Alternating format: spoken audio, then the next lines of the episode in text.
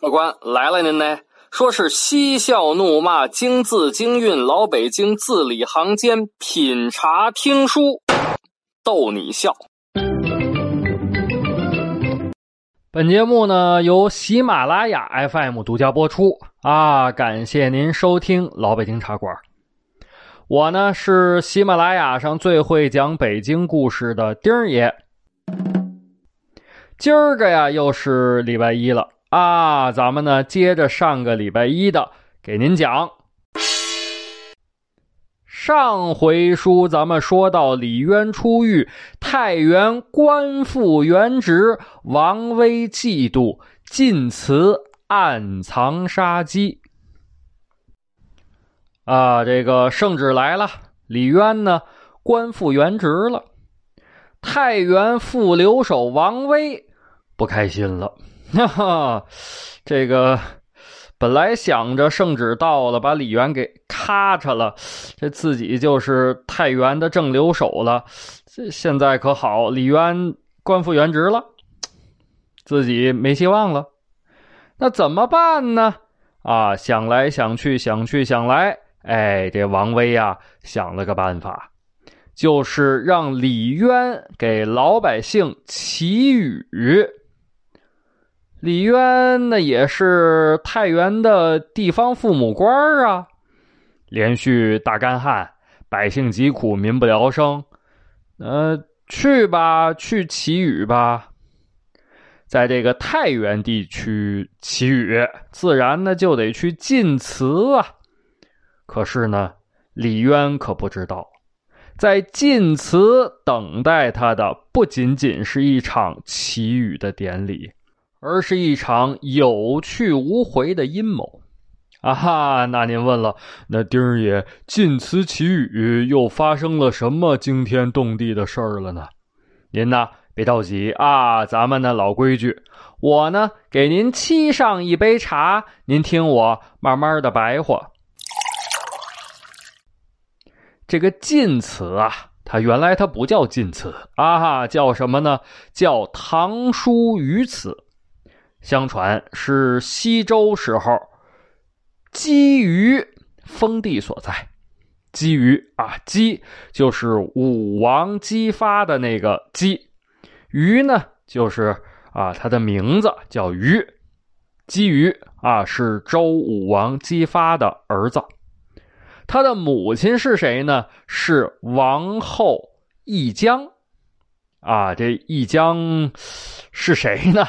啊，就是呃姜太公的女儿，哎，有点意思了啊！老爹是周武王姬发，老妈是姜太公的女儿。呃，这个姬于啊，不是虞姬啊，是姬于啊，是姜太公的外孙子，姓姬，名于，字子干。周武王姬发呢，传位给儿子姬宋，啊，姬宋就是周成王了，也就是姬于的大哥。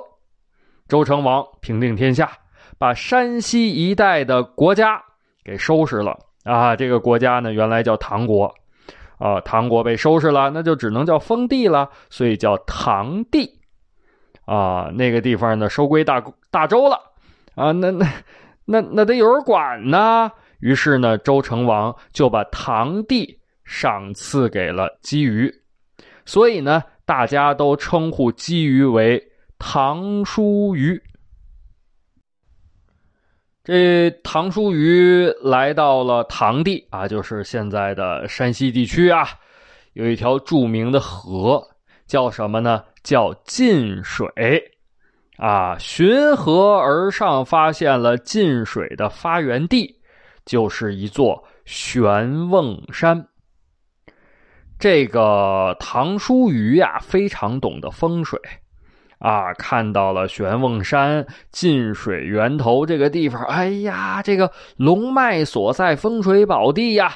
于是乎，在这儿呢，建立了自己的祖宗祠堂。啊，后来呢，他的儿子在这个地方建国，称国号为晋，所以呢，疏于祠堂，慢慢的也就被称呼为晋祠。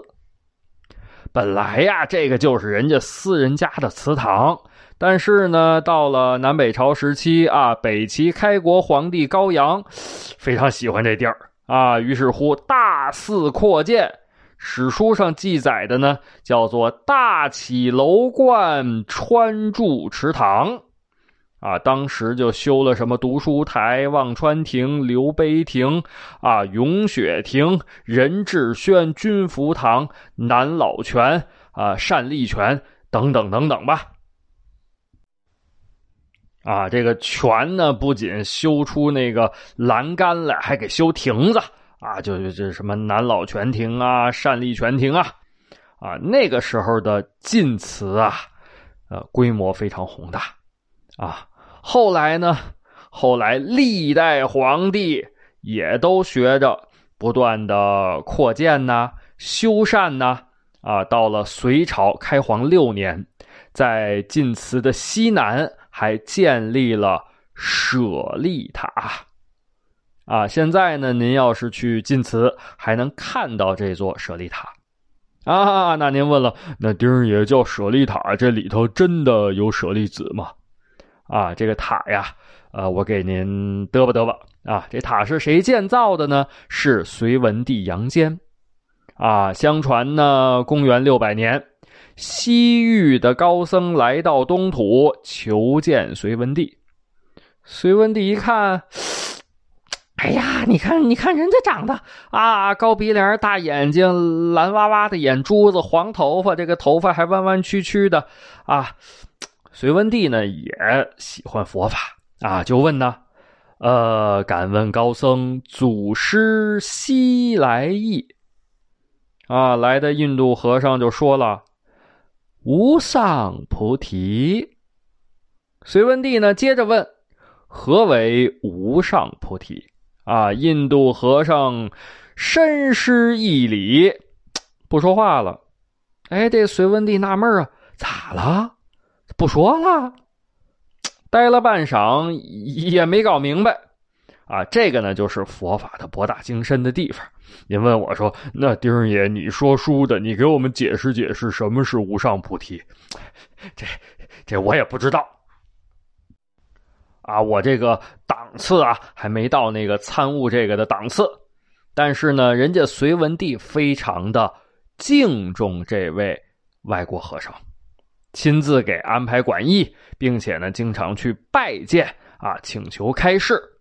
两年之后，这名外国和尚准备离开了，继续云游啊。隋文帝就问。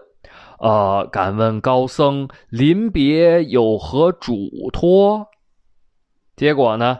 嘿，这印度和尚啊，也可以拿出一个酥油的包裹，递给隋文帝。和尚说了：“这个是舍利子，是释迦牟尼佛圆寂的时候留在人间的无上的珍贵。”哟，这是舍利子。隋文帝一听这个，撩衣服扑腾跪倒，双手恭迎。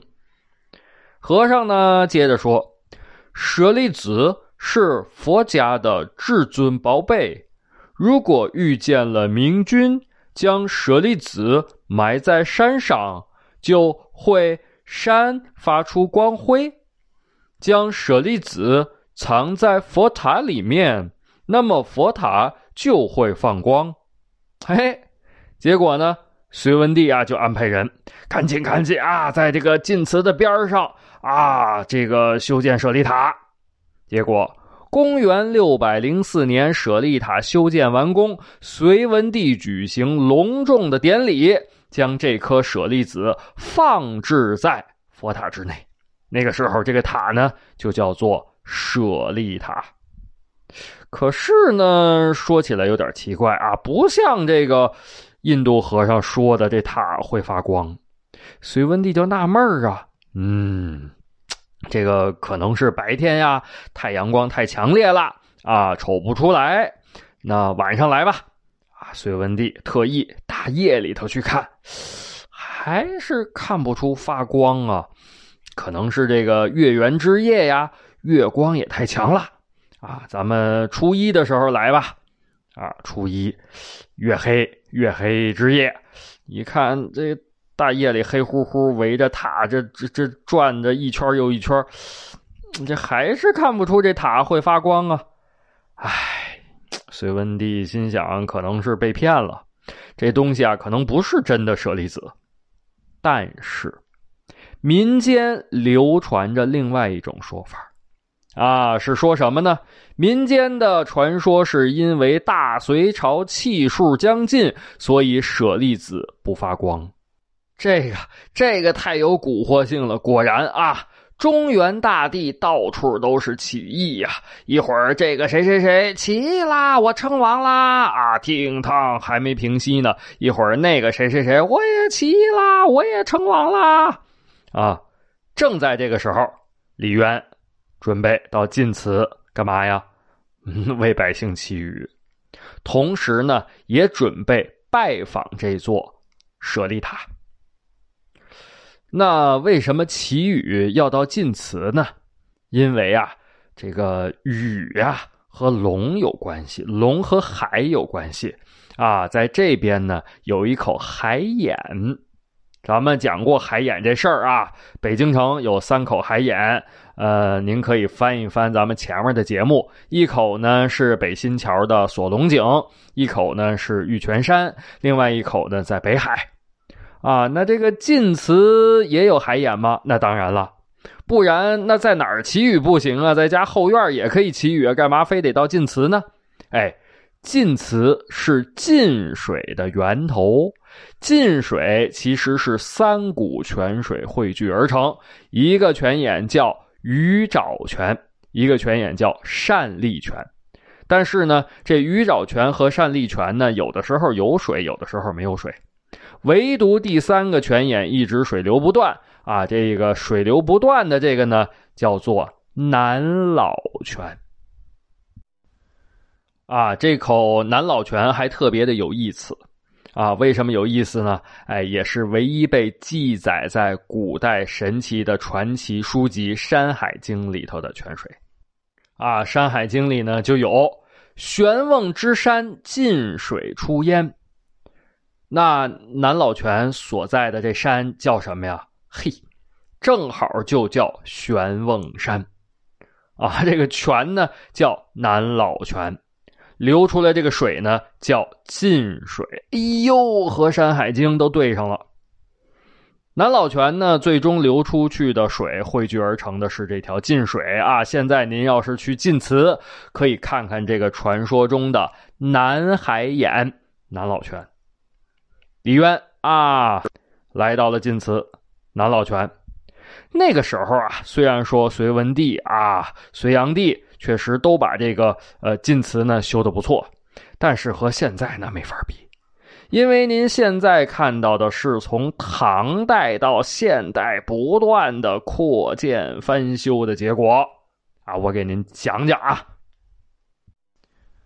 比如说唐代贞观二十年，唐太宗李世民扩建晋祠，并且留下了叫“晋祠之名”并序的这个石碑。宋代。宋太宗赵光义扩建晋祠，宋仁宗赵祯修建了晋祠圣母殿，宋哲宗扩建晋祠，铸造金人台，宋徽宗重修圣母殿，再次扩建，元世祖、元仁宗、元顺帝多次扩建晋祠，明代创建了晋祠这边的叫什么呀？叫仙翁阁。啊，明永乐年间增设观音堂，明天顺年间再次扩建奉圣寺。清代那就更不得了了啊！康熙在晋祠修建的叫吕祖阁和代凤轩，雍正呢修的叫台驴庙，乾隆那更喜欢晋祠了。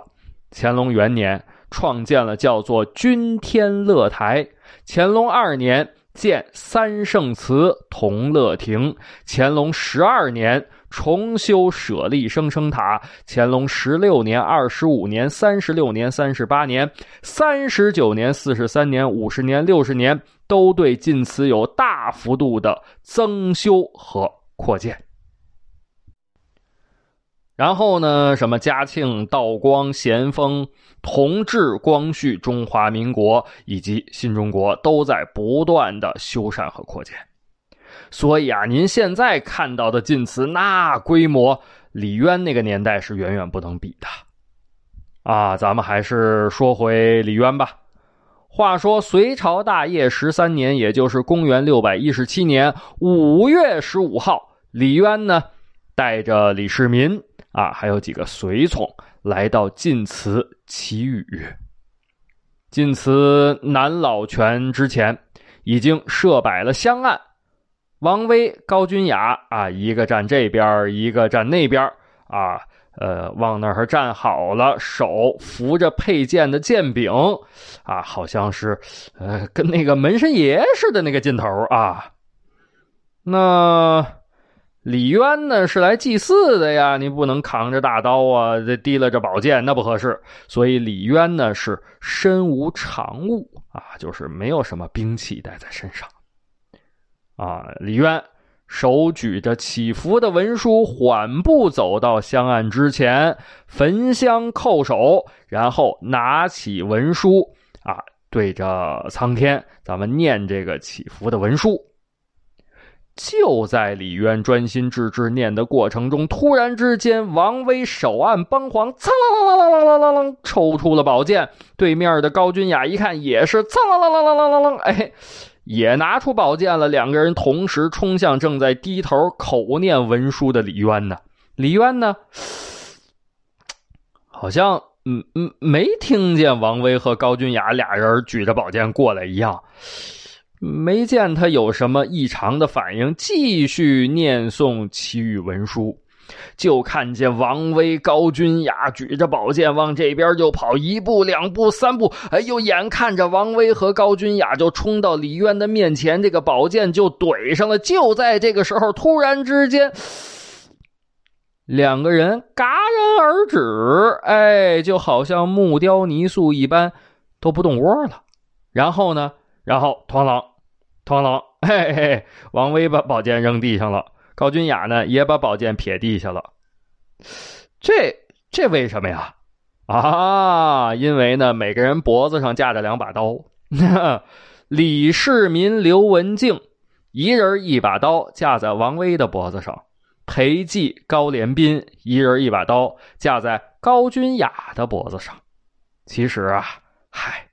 人家李渊是假装不知道，人家早就知道，啊，早就有线人通知李渊了，说是在祈雨典礼之上，王威和高君雅要对李渊动手。但是呢，这个听到消息你不能抓人哦，就凭口头一句话就给人家抓了，那人家反咬你一口啊，说你栽赃陷害，你说你咋办？嘿嘿，现在可好，抓个现行。啊！您都瞪出宝剑来，都要扎我了，我抓你不冤枉吧？而且呀，其实这俩大坏蛋不仅仅是想杀李渊这么简单。啊，这俩人呢，还勾结了突厥人的五万大军，干什么呀？哎，作为防备，作为 B 计划啊，万一咱们哥俩刺杀李渊失败了，通过突厥人的五万军队武力夺取晋阳的控制权，这个刺杀这事儿吧，呃，搞定了。可是这五万突厥军队，李渊可犯难了。为什么呢？啊，虽然说王威、高君雅抓住了。可是五万突厥军队，这不是闹着玩儿。当时晋阳城内一共有多少军队呢？一共就一万多人啊！这要是硬打，一万多人对抗五万多人，那绝对是凶多吉少啊！这怎么办呢？李渊能不能扭转这个一比五的不利局面呢？啊，由于时间的关系，咱们今儿个就讲不了了。啊，没关系，别着急，下个礼拜一啊，咱们接着这个给您往下讲，您可一准来啊。呃，非常的感恩您收听我的原创节目《老北京茶馆》啊，我是老北京茶馆的呃这个呃撰写者、演播者、编辑者、录制者、上传者张丁啊，就我一个人儿原来呢，其实这个节目呢是给我闺女讲故事啊，然后呢，嗯，为了让他听着方便呀，我就把讲的故事呢上传到咱们喜马拉雅这个平台上。后来呢，嗯，有一个算是机会吧，喜马拉雅平台也找到我啊，我们一商量，觉得这个东西啊挺好的，也希望能够让更多的人从中受益，所以呢，它就变成了一档节目。嗯，这档节目呢是完全免费的。啊，所以呢，制作起来呢，其实也挺累的，完全用我的业余时间啊，为大家选题、核对历史数据、历史资料，然后呢，撰写、编写、呃，录制、剪辑和上传，都是我一个人您如果觉得说这个节目还行啊，还听得过，哈哈，还听得过，那麻烦您呢，给点个赞，给评论个六六六，我在这儿呢，谢谢您了啊，谢谢，谢谢。